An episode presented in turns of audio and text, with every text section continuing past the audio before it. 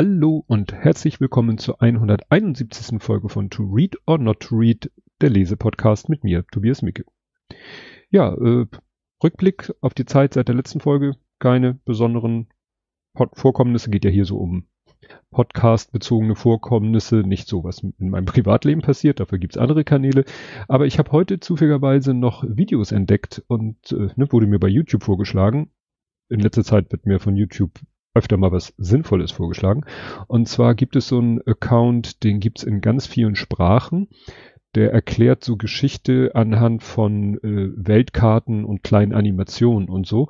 Und äh, ich wusste, dass es den in verschiedenen Sprachen gibt. Ich wusste nicht, dass es ihn auch auf Deutsch gibt. Und ich habe dabei entdeckt, dass es ein Video gibt, äh, da wird so die Geschichte, die Entstehung von Russlands von, ich sag mal, 800, ja, 800, also dem Jahr 800 bis 16 Keks, also bis da, wo das Buch The Romanovs anfängt. Und es gibt noch ein zweites Video, was nämlich genau den Zeitraum abdeckt, den das Buch The Romanovs abdeckt. Also wer nochmal da sich einen Überblick verschaffen will, es geht allerdings bei diesem Video was den Zeitraum der Herrschaft der Romanovs abdeckt, mehr so um, ja, halt um Weltkarten relevante Dinge. Also wer wann wo einmarschiert ist, wer wo mit wem Krieg geführt hat. Das kam im Buch natürlich auch alles vor, aber alles, was so intern bei den Romanovs abging, das kommt in dem Video natürlich nicht vor. Aber ich fand es trotzdem nochmal einen ganz guten Überblick. Wäre vielleicht ganz gut gewesen, ich hätte das Video vor dem Buch gesehen, dann hätte ich so ein bisschen, äh, bisschen mehr Kontext gehabt. Egal. Kommen wir nun zum heutigen Buch. Das Buch hat den Titel Faul, Ausrufezeichen. Untertitel Vom Nutzen des Nichtstuns. Ja, erschienen ist es vor, jetzt gucke ich, 13 Tagen. Es ist äh, vom 15.03.2023. Ich habe es äh, vor einer Woche oder etwas mehr äh, zugeschickt bekommen. Und ähm, ja, habe es auch relativ schnell durchgelesen. Es ist auch nicht sehr dick ich zeige das jetzt, äh, jetzt so, ich weiß nicht, wem ich es zeige. Naja, es ist wirklich nicht sehr dick, deswegen konnte es ja auch gut durchlesen und es liest sich auch sehr gut. Erstmal aber was zum Autor. Der Autor ist Bernd Imgrund. Der wurde 1964 in Köln geboren und mit Kölsch getauft. Weiß ich nicht, was damit gemeint ist, ob das, äh, ob es wirklich so einen Brauch gibt. Es gibt ja verschiedene Taufbräuche. Er war Messdiener, wie so viele Leute, die im Comedian-Sektor unterwegs sind, totaler Kriegsdienstverweigerer. Das ist schon was Spezielles. Äh, und Redakteur eines alternativen Stadtmagazins. Das passt dann hier zusammen. Seine mittlerweile über 20 Romane und Sachbücher beschäftigen sich unter anderem mit Tischtennis. Da hatte ich den, den äh, Ed Fernsehmüll schon drauf hingewiesen, weil ich weiß, dass der Tischtennis. Und ach so, und das Buch habe ich ihn gefragt, ob er das hat. Das Tischtennisbuch, ja, hat er tatsächlich. Skat und Motorrädern. Mit seiner Frau und den beiden Kindern lebt er in Köln, wo er auch gern mal ein Bier trinken geht. Also sehr bierzentriert, diese Biografie. Ich verlinke euch auch den Wikipedia-Artikel. Das ist jetzt mehr so vom, vom Verlag, beziehungsweise ist es hier im Buch drinne. Ich guck mal kurz. Nee, da ist nur eine kürzere Vita drinne. Erschienen ist das Buch im Verlag, ja, auf dem Cover steht Hirzel. Es ist aber genau genommen der S. Hirzel Verlag und zwar der Salomon Hirzel Verlag der glaube ich, wenn ich das richtig erinnere, äh, jetzt noch nicht irgendwie von, äh, na, wie soll ich sagen, von Ran, nicht, wie heißen die? Ran, doch, Random heißen die. Random House oder so aufgekauft wurde, sondern die noch äh, eigenständig sind. Ist Teil der Mediengruppe Deutscher Apothekerverlag was auch interessant ist. Ist in erster Linie äh, ein Sachbuchverlag, wenn ich das richtig erinnere. Ich bin hier gerade noch mal kurz bei Wikipedia. Wie gesagt, Salomon Hirzel, 1853 in Leipzig gegründet. Äh, ja, ach so, und interessant ist, dass die so, ähm, ja, wie war das hier? Verlege, seit Verlagsgründung war die verlegerische Betreuung des deutschen Wörterbuchs der Brüder Grimm ein wichtiges Projekt des Verlags. Also ne, so richtig äh, ja, Brüder Grimm ist ja nun wirklich Teil der deutschen Sprache auch. Also die haben ja die deutsche Sprache auch mit beeinflusst. Gut, dann bin ich jetzt bei meinem Weg zum Buch. Ich sagte schon, es ist mir zugeschickt worden, weil ich habe äh, aus meiner Wahrnehmung mal wieder aus heiterem Himmel eine E-Mail bekommen von einer Literatur-PR-Agentur, die ja, einfach mich angeschrieben hat, gesagt hat, ja, hier, es gibt demnächst dieses Buch von diesem Autor mit diesem Inhalt oder diesem Thema und äh, wenn Sie wollen, können Sie, was war das, eine Druckfahne Das wäre wahrscheinlich eine PDF gewesen oder ein Rezensionsexemplar oder ein Interview. Nun bin ich kein Interview-Podcast. Und da habe ich dann freundlich gesagt, ach ja, über ein Rezensionsexemplar würde ich mich freuen. Und das habe ich dann halt auch zugeschickt bekommen. Deswegen stelle ich das Buch jetzt vor. Übrigens nochmal danke, falls irgendjemand das hört, der das irgendwie in die Wege geleitet hat. Also es hat sich ja bei dem anderen Buch, äh, jetzt, das kriege ich jetzt nicht mehr zusammen, äh, Mitternachtsymphonien, da hat sich ja dann auch hinterher rausgestellt, äh, ich hatte es ein bisschen selber rausgefunden, das wurde mir ja dann vom Auto bestätigt, wie der Weg zu mir war, wie damals der Verlag darauf gekommen ist, mich anzuschreiben. Hier weiß ich es wieder überhaupt nicht. Ob die gegoogelt haben, mich im Internet gefunden haben oder auch über irgend, ich, keine Ahnung. Äh, ja, zu diesem Buch gibt's noch zu sagen, es ist äh, ein Teil der Todsündenreihe. Also das heißt nicht umsonst faul. Äh, es gibt eben noch weitere Bände. Gier, Wut und Lust gibt es schon. Ähm, ja, und ich sag mal, das Buch hat mich schon so ein bisschen mir Lust gemacht, die anderen Lust, haha, weil das letzte hieß ja Lust, ähm, ja, die anderen Bücher dieser Reihe vielleicht auch mal zu lesen. Weil ich war ja wieder schlecht informiert. Ähm, es steht dann, das ist ein Essay. Und ich habe schon das Wort Essay tausendmal gehört und hatte immer so eine vage Vorstellung, was das ist. Und ja, wenn ich dann nochmal so darüber stolpere, was ist denn ein Essay, sagt Wikipedia dazu, ja, das ist eben eine geistreiche Abhandlung, in der wissenschaftlich, kulturelle oder gesellschaftliche Phänomene betrachtet werden. Also so ein, ich sag mal, in meiner simplen Vorstellung. So eine Mischung aus Sachbuch und Belletrik würde ich nicht sagen, aber Sachbuch jetzt nicht mit so einem super wissenschaftlichen Anspruch, steht hier auch, äh, ist dabei nicht auf die Kriterien wissenschaftlicher Methodik angewiesen, sondern beruht primär auf subjektiven Erfahrungen und Urteilen des Autors.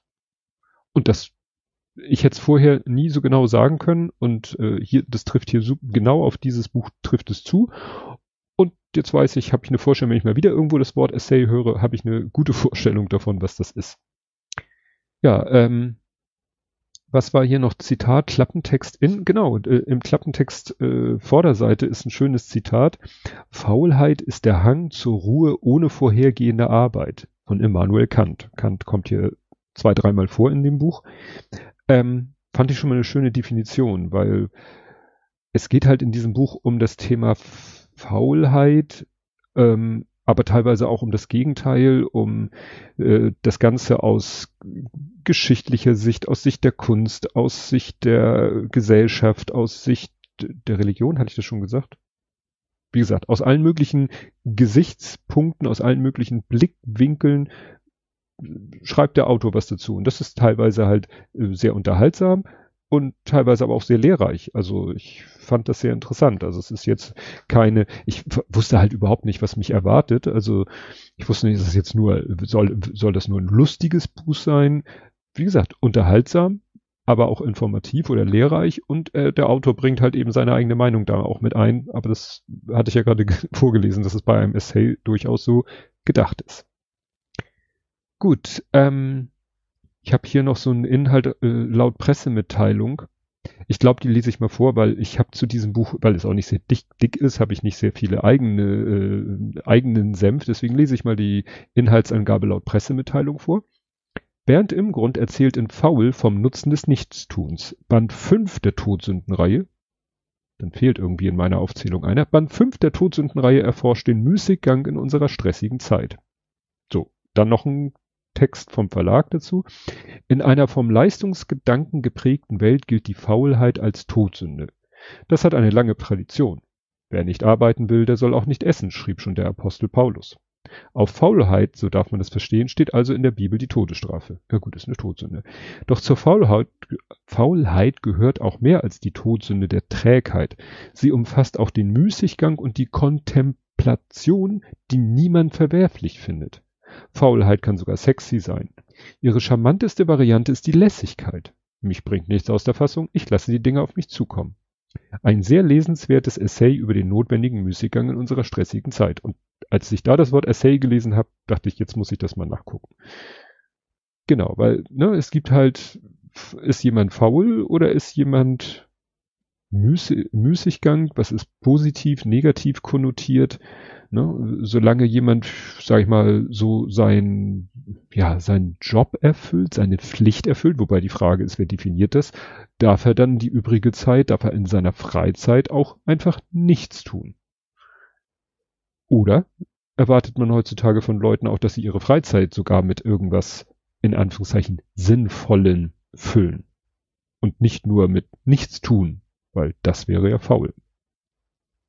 Gut, kommen wir jetzt zum Buch selbst. Ähm, ja, das Inhaltsverzeichnis ist hier so ein bisschen eingeteilt, da habe ich mich jetzt gerade dran orientiert. Und äh, hier werden oftmals Leute zitiert. Ähm, und hier geht es jetzt um einen, also der wird nicht zitiert, aber hier wird von einem Kleantis gesprochen. Und dieser Kleantis steht hier, ähm, ja, ist halt sehr sparsam und spart für später. Und das ist eben zur Zeit, als dieser Kleantes, dessen Geschichte geschrieben wurde, halt eher verpönt. Hier steht nämlich, im christlichen Mittelalter wäre er deswegen wohl möglich schief angesehen worden. Das Streben nach Reichtum und Überschuss galt als anrüchig. Geldgier und Geiz waren gleichermaßen verpönt.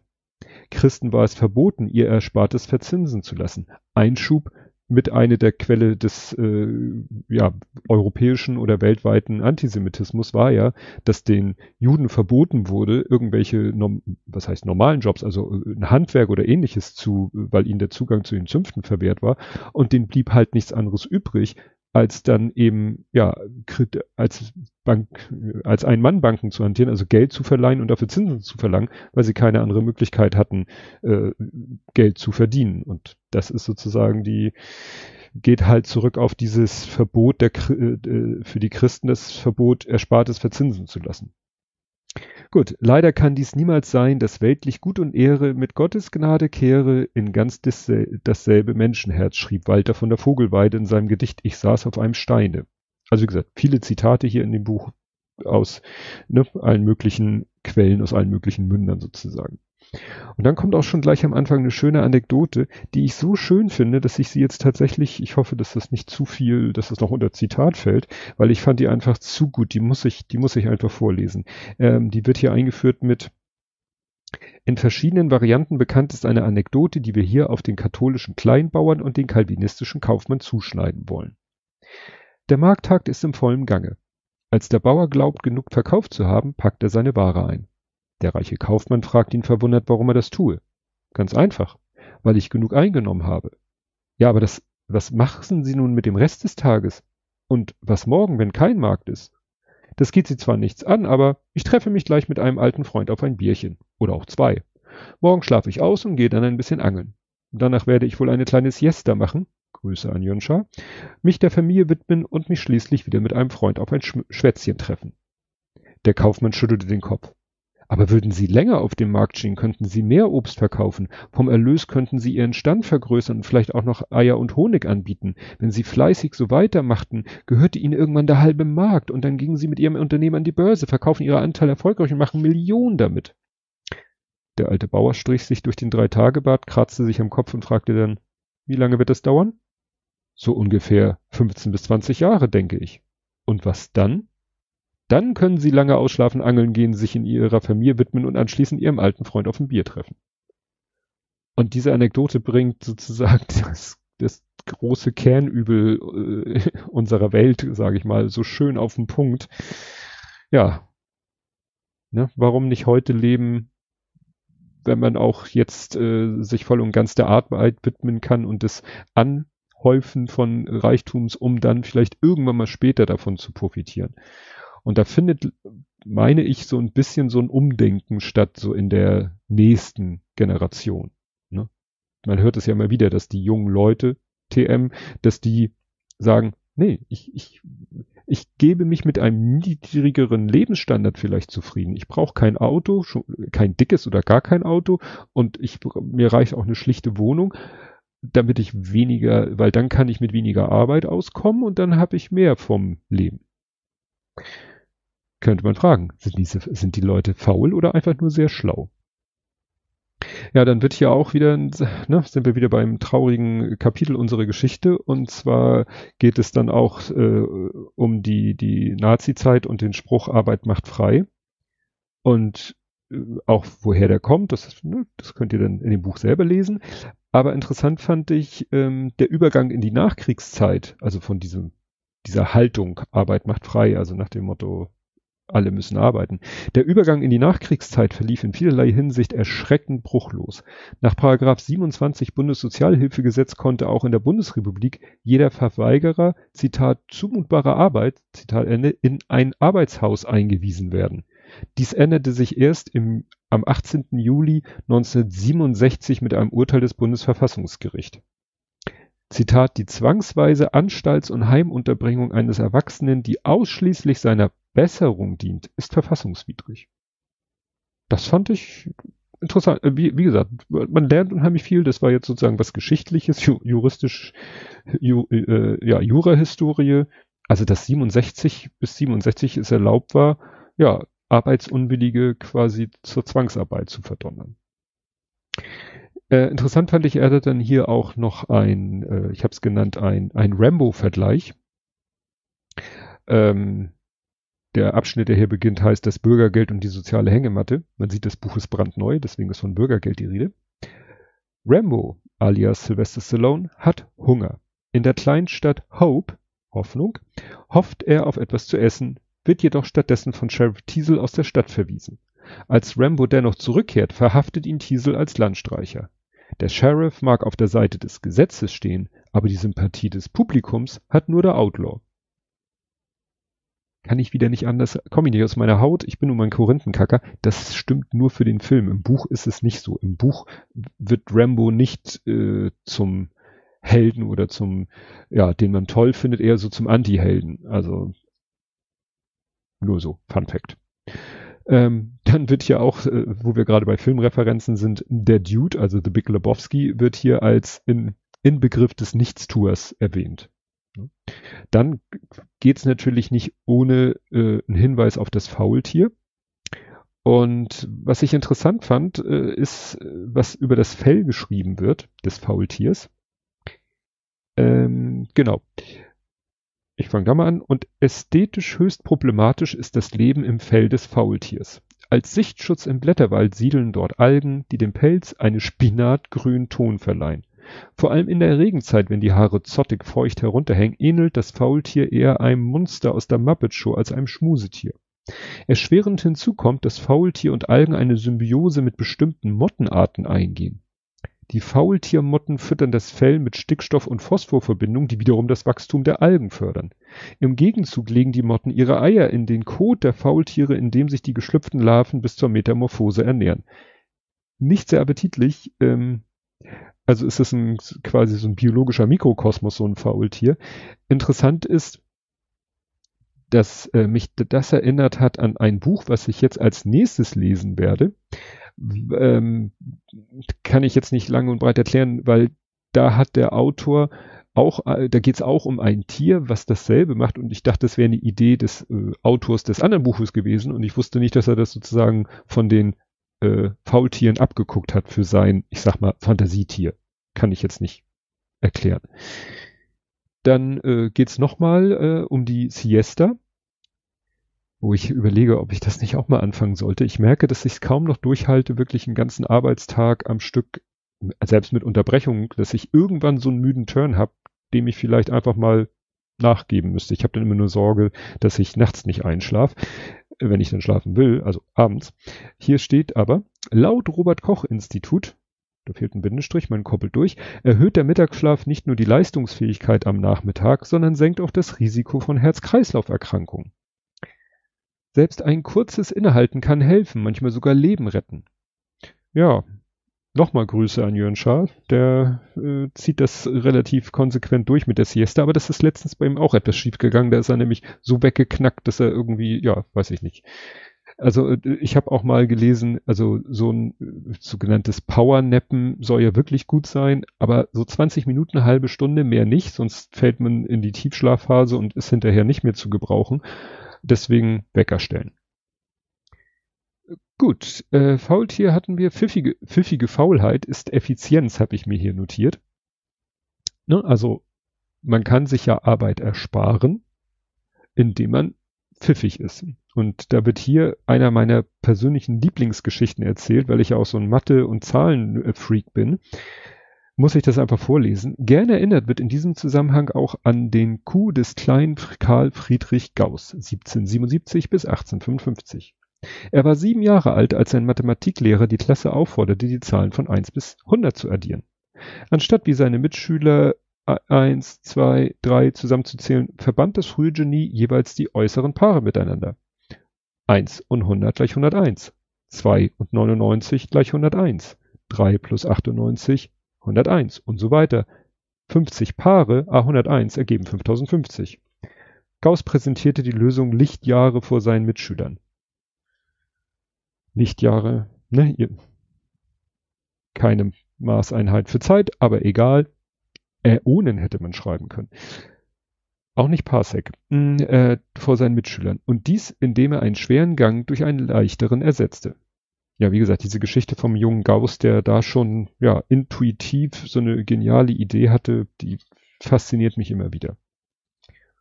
Gut, dann natürlich ähm, äh, habe ich hier noch notiert, ist ein Gefängnis das Paradies für Faule? Und dann Zitat aus dem Buch. Ah nee, also Zitat aus dem Buch, was ein Zitat ist. Hundertmal habe ich gedacht, dass ich nicht allzu unglücklich in der Bastille gewesen wäre, wenn mir keine andere Pflicht oblegen hätte, als darin zu bleiben. Soll Jean-Jacques Rousseau gesagt haben. Bastille, also dieses berühmte Gefängnis, ich weiß nicht, ob es heute noch äh, existiert, aber so zur Zeit der Revolution äh, gab es halt die Bastille als Gefängnis. Ja, ist natürlich so, nur ich glaube, wenn man dann im Gefängnis ist, vor allen Dingen, wenn man da halt eben komplett unfreiwillig ist, dann geht ein dieses, da ist man ja oftmals zur Untätigkeit verdammt, sagt man ja auch. Ne? Also zu denken, oh schön, ich habe keine Verpflichtung. Erstmal hat man ja doch irgendwelche Verpflichtungen, ist in einem total festen Zeitraster drinne und wünscht sich wahrscheinlich nach kürzester Zeit doch irgendwie ja die Möglichkeit äh, zur Tätigkeit und nicht nur zu der, die da einem quasi vorgeschrieben ist. Dann kommt wenig überraschend ein langer Abschnitt über das Schlaraffenland, wo ich nur mal den Einstieg vorlese. Das vollkommene Glück finden wir erst im Jenseits. Mit dieser Drohung bzw. Verheißung unterdrückte einst die Kirche ihre Schäfchen. Und selbst nach dem Tod hört die Maloche nicht auf. Der Schriftsteller und Lutheraner Johann Caspar Lavater hatte klare Vorstellung, als er 1773 seine Aussichten in die Ewigkeit zu Papier brachte. Auch im Himmel, so prophezeite er, können wir ohne eine Beschäftigung nicht gesegnet sein. Eine düstere Prognose, die die reformierte, die die reformierte Kirche ihren Schäfchen da mitgab. Hatte man das aus Gedichten, Märchen und Legenden nicht ganz anders gelernt? Der Himmel? Das ist doch das Schlaraffenland. Ja, und dann wird hier halt so ein bisschen über das Schlaraffenland geredet, auch mit einer Abbildung, mit dieser, glaube ich, bekanntesten Abbildung von Peter, Brü Peter Brügel der Ältere, ja, interessant, dass es so ein Konzept wie das Schlaraffenland halt in, in ja, unterschiedlichen Kulturen auch gibt. Also hier wird zum Beispiel, wie war das, äh, Xanadu aus dem gleichnamigen Lied, äh, ist, wo, wo kommt denn jetzt Xanadu her? Nee, äh, finde ich jetzt auf die Schnelle nicht. Hätte ich mir vielleicht mal notieren sollen ich scanne hier die Seite und ich finde nicht den Punkt, wo steht, in, in welcher Kultur es Xanadu gab. Hat eben, es hat wohl jede Kultur so sein Schlaraffenland oder sein, sein Paradies, ohne jetzt das, das, das biblische Paradies zu meinen. Dann auch wieder ein schönes Zitat von Kant. Faulheit und Feigheit sind die Ursachen, warum ein so großer Teil der Menschen zeitlebens unmündig bleibt. Es ist so bequem, unmündig zu sein. Das fand ich, wie gesagt, auch ein schönes Zitat von Kant. Ja, dann wird's am Ende noch ein bisschen krass so, dann kommt äh, ein Kapitel, Abschnitt, whatever, das heißt, äh, der heißt Faulheit tötet. Da kommen wir wieder äh, zu Kant oder zu einem Kant-Zitat. Achso, das bezieht sich auf das Kant-Zitat, was ich gerade äh, genannt habe. Kants Zitat enthält bereits die entscheidende Vokabel. Die heutzutage übelste Facette im Kosmos der Faulheit ist die Bequemlichkeit. Viele unserer globalen Probleme, vor allem die drohende Klimakatastrophe, hängen eng mit der menschlichen Bequemlichkeit zusammen. Klimaanlagen, Klimaanlagen sorgen dafür, dass das Klima schneller kaputt geht. Gefrierton, äh, das muss ich jetzt anders vorlesen, also kaputt geht und jetzt kommt Zitat, Gefriertruhen brauchen eigentlich nur Lebensmittelhändler und Serienmörder, schreibt Frank Schätzing in seinem Ökosachbuch Was, wenn wir einfach die Welt retten. Eine schlichte Erkenntnis und dennoch arbeiten wir täglich, alltäglich am Overkill. Wir kochen einen Liter Wasser auf, obwohl wir nur eine Tasse Tee trinken wollen. Wir benutzen eine elektrische statt einer mechanischen Orangenpresse, obwohl wir zwei gesunde Arme haben. Finde ich einen guten Hinweis, weil ja immer wieder irgendwo auftaucht, so wird sich über irgendwelche Hilfsmittel oder, also, das erkennen die Leute halt nicht als Hilfsmittel, sondern halten es für ein überf überflüssiges äh, Gadget eine, eine elektrische Orangenpresse kann für jemanden, der Kraft oder, oder motorisch eingeschränkt ist, natürlich die einzige Möglichkeit sein, eine Orange auszupressen. Aber er schreibt hier ja, wer zwei gesunde Arme hat, der kann halt auch eine mechanische Orangenpresse benutzen. Und dann hier, äh, wir gehen wandern, um danach die zurückgelegte Distanz, die Anzahl unserer Schritte und die bewältigten Höhenmeter elektronisch abzurufen. Kerngesunde Menschen düsen per Auto in die Muckibude, um dort in einem geschlossenen Raum auf der Stelle Fahrrad zu fahren. Gut, auf der Stelle Fahrrad fahren mache ich auch, aber ich gehe dafür nur die Treppe im Haus runter. Also das hat bei mir ja was damit zu tun, dass ich das Fahrradfahren im Freien irgendwann wettertechnisch und heutzutage muss man ja auch sagen, gefahrentechnisch nicht mehr so viel Bock drauf hat. Dann kommt ein schöner Rant gegen Laubbläser und SUVs. Man könnte denken, er ist auf Twitter unterwegs. Zu dem SUV hat er dann ein schönes Zitat von einem Wirtschaftspsychologen namens Rüdiger Hossip, der sagt nämlich, man kann das Auto als gepanzertes Selbst verstehen. Ich kann mich mit einem SUV stärker von der Außenwelt abschotten und transportiere auch etwas nach außen. Es erzeugt so etwas wie ein Überlegenheitsgefühl. Das fände ich jetzt ein bisschen anspruchsvoller als immer nur so dieses, äh, also das, dass es irgendwie eine äh, Verlängerung für irgendein Körperteil ist oder so. Das fand ich jetzt schon ein bisschen weiter gedacht, so ja, gepanzertes Selbst, aus, abschotten von der Außenwelt, weil man ist quasi gezwungen, sich in die Außenwelt zu begeben.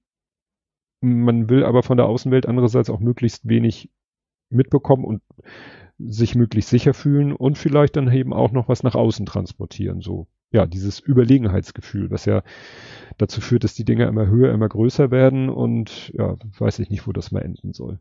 Also ich komme mir mit meinem normalen Auto wirklich manchmal im Straßenverkehr, wenn dann man an der Ampel steht und hat vor sich, neben sich und hinter sich lauter SUVs, kommt man sich echt so ein bisschen komisch vor. Gut, ähm, dann weiß ich nicht, ob hier ein gewollter Fehler ist. Es geht hier nämlich an einer Stelle um, um Lieferdienste und er sagt dann äh, sowas wie, er sagt dann ja zum Beispiel Amazon oder Lieferandu.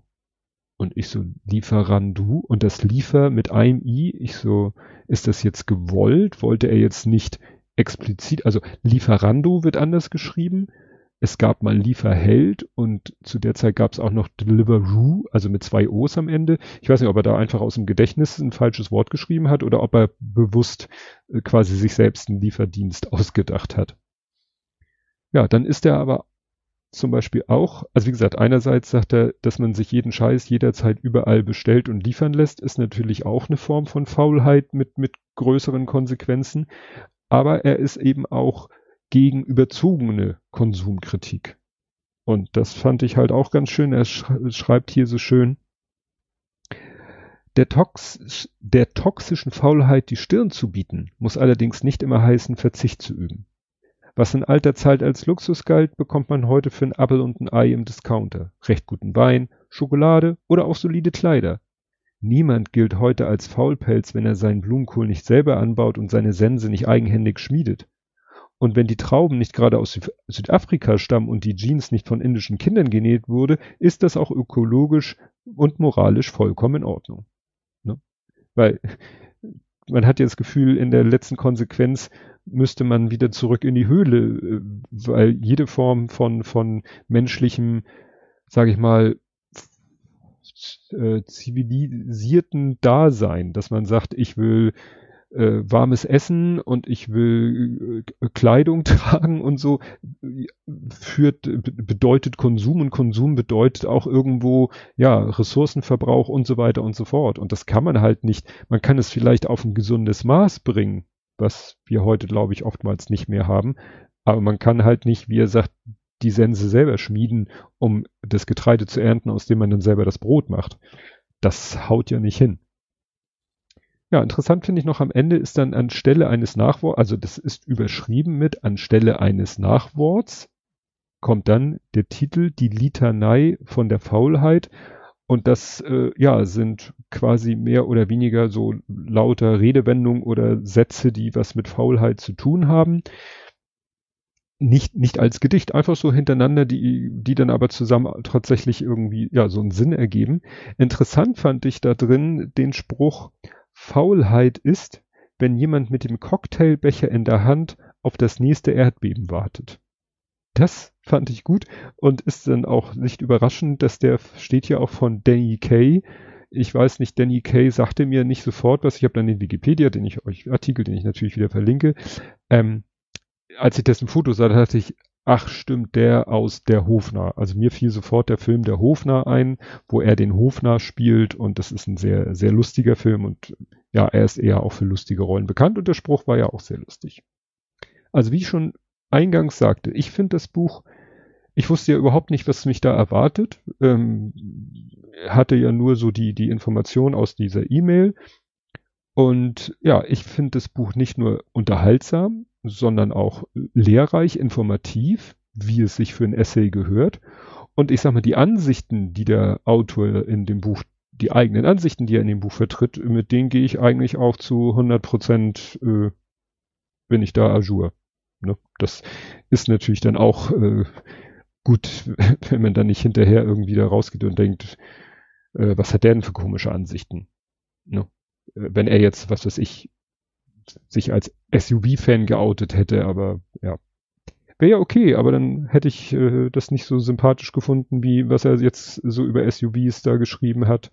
Gut mit den Laubbläsern, das ist natürlich immer so ein Thema. Ja, natürlich Ressourcenverschwendung. Es gibt mittlerweile ja auch Akkugetrieben, die machen kein, keine Abgase, weil aus bestimmten Untergründen ist es halt sehr schwer, Laub rauszukriegen. Aber klar, einfach eine riesengroße Asphaltfläche, wo man genauso gut mit dem Besen rübergehen kann, das finde ich dann auch nicht sinnvoll. Jetzt reden wir hier über Laubbläser. Es ist Frühling, die Blätter sollen anfangen, also sie sprießen ja auch schon. Gut, das soll zu diesem Buch gewesen sein. Das Witzige ist, dass dieses Buch mich inspiriert hat für das nächste Buch. Diese Geschichte mit dem Faultier ist mir nicht aus dem Kopf gegangen. Und jetzt erzähle ich ein bisschen was. Also das Buch, an das es mich erinnert hat, ist, äh, hat den Titel Die Welt nach uns. Und ganz kurz gesagt, da hat ein, was ist der, Biologe? Ich meine, der ist Biologe, hat sich überlegt, wie könnte die Tierwelt aussehen 50 Millionen Jahre nachdem der Mensch ausgestorben ist. Und das ist natürlich totaler Wahnsinn. Also erstmal muss der Mensch aussterben. Gut, so wie es aussieht. Das Buch ist schon ein bisschen älter. Da wird zwar auch schon so Andeutung gemacht, dass der Mensch mit der Welt nicht besonders gut umgeht. Aber so wie es im Moment aussieht, könnte die Zeit der Menschheit ziemlich bald zu Ende sein. Und von da an könnte man quasi eine Stoppuhr starten und sagen, so, 50 Millionen Jahre später. Das heißt, dass natürlich, und das berücksichtigt ja Plattentektonik, Ne? Also dass die, dass, dass das Aussehen der Erde sich verändert. Und darüber hat er sich Gedanken gemacht, wie könnte dann eine Tierwelt aussehen? Wie könnten sich jetzt uns bekannte Tiere oder Tiergattungen, wie könnten die sich weiterentwickeln, weil vielleicht irgendwelche Tiere vom Menschen ausgerottet worden sind und dann andere Tiere ihren Platz einnehmen. Und da gibt's halt auch so eine Art, es ist eigentlich ein Faultier, und dieses Faultier in seinem Buch hat auch das Algen in seinem Fell wachsen. Und daran habe ich mich erinnert und ich dachte, das wäre eine Idee von dem Autor gewesen. Und dieses Buch äh, hat mich jetzt einfach so gereizt, habe ich hier aus dem Regal gezogen. Das Buch ist, ich glaube, das habe ich vor 40 Jahren gekauft und gelesen. Was mir gerade klar macht, wie alt ich bin. Und das wird das nächste Buch. Und da wird es auch spannend sein. Ich mache ja immer ähm, ein, ein Video, wie ich die Podcast-Folge aufnehme. Ähm, und da wird es wieder vielleicht interessant, sich dieses Video dann doch mal anzugucken, weil man dann nicht nur sehen wird, wie ich in, vor der Kamera diesen Podcast aufnehme, sondern ich werde dann auch mit einer Kamera so ein bisschen das Buch filmen. Das habe ich ja schon mal mit anderen Büchern auch gemacht, die das Buch mit den Plattencovern und äh, das Buch mit den optischen Täuschungen, weil da ist es natürlich schon spannend auch mal zu sehen. Ne? Es ist ja nicht nur Text, es sind ja auch Abbildungen in dem Buch. Ich werde natürlich versuchen, so viel wie möglich zu beschreiben, aber schon mal die Ankündigung, dass es sich bei der nächsten Folge auch lohnen könnte, das Video sich anzugucken. Also es wird dann zu dem Standardvideo, was ja eh nur ein Standbild hat, wird es dann auch noch ein das Aufnahmevideo geben. Gut, aber das ist dann erst beim nächsten Mal. Ich weiß nicht, wann das sein wird. Ihr werdet es gewahr. Ja, und bis dahin. Tschüss.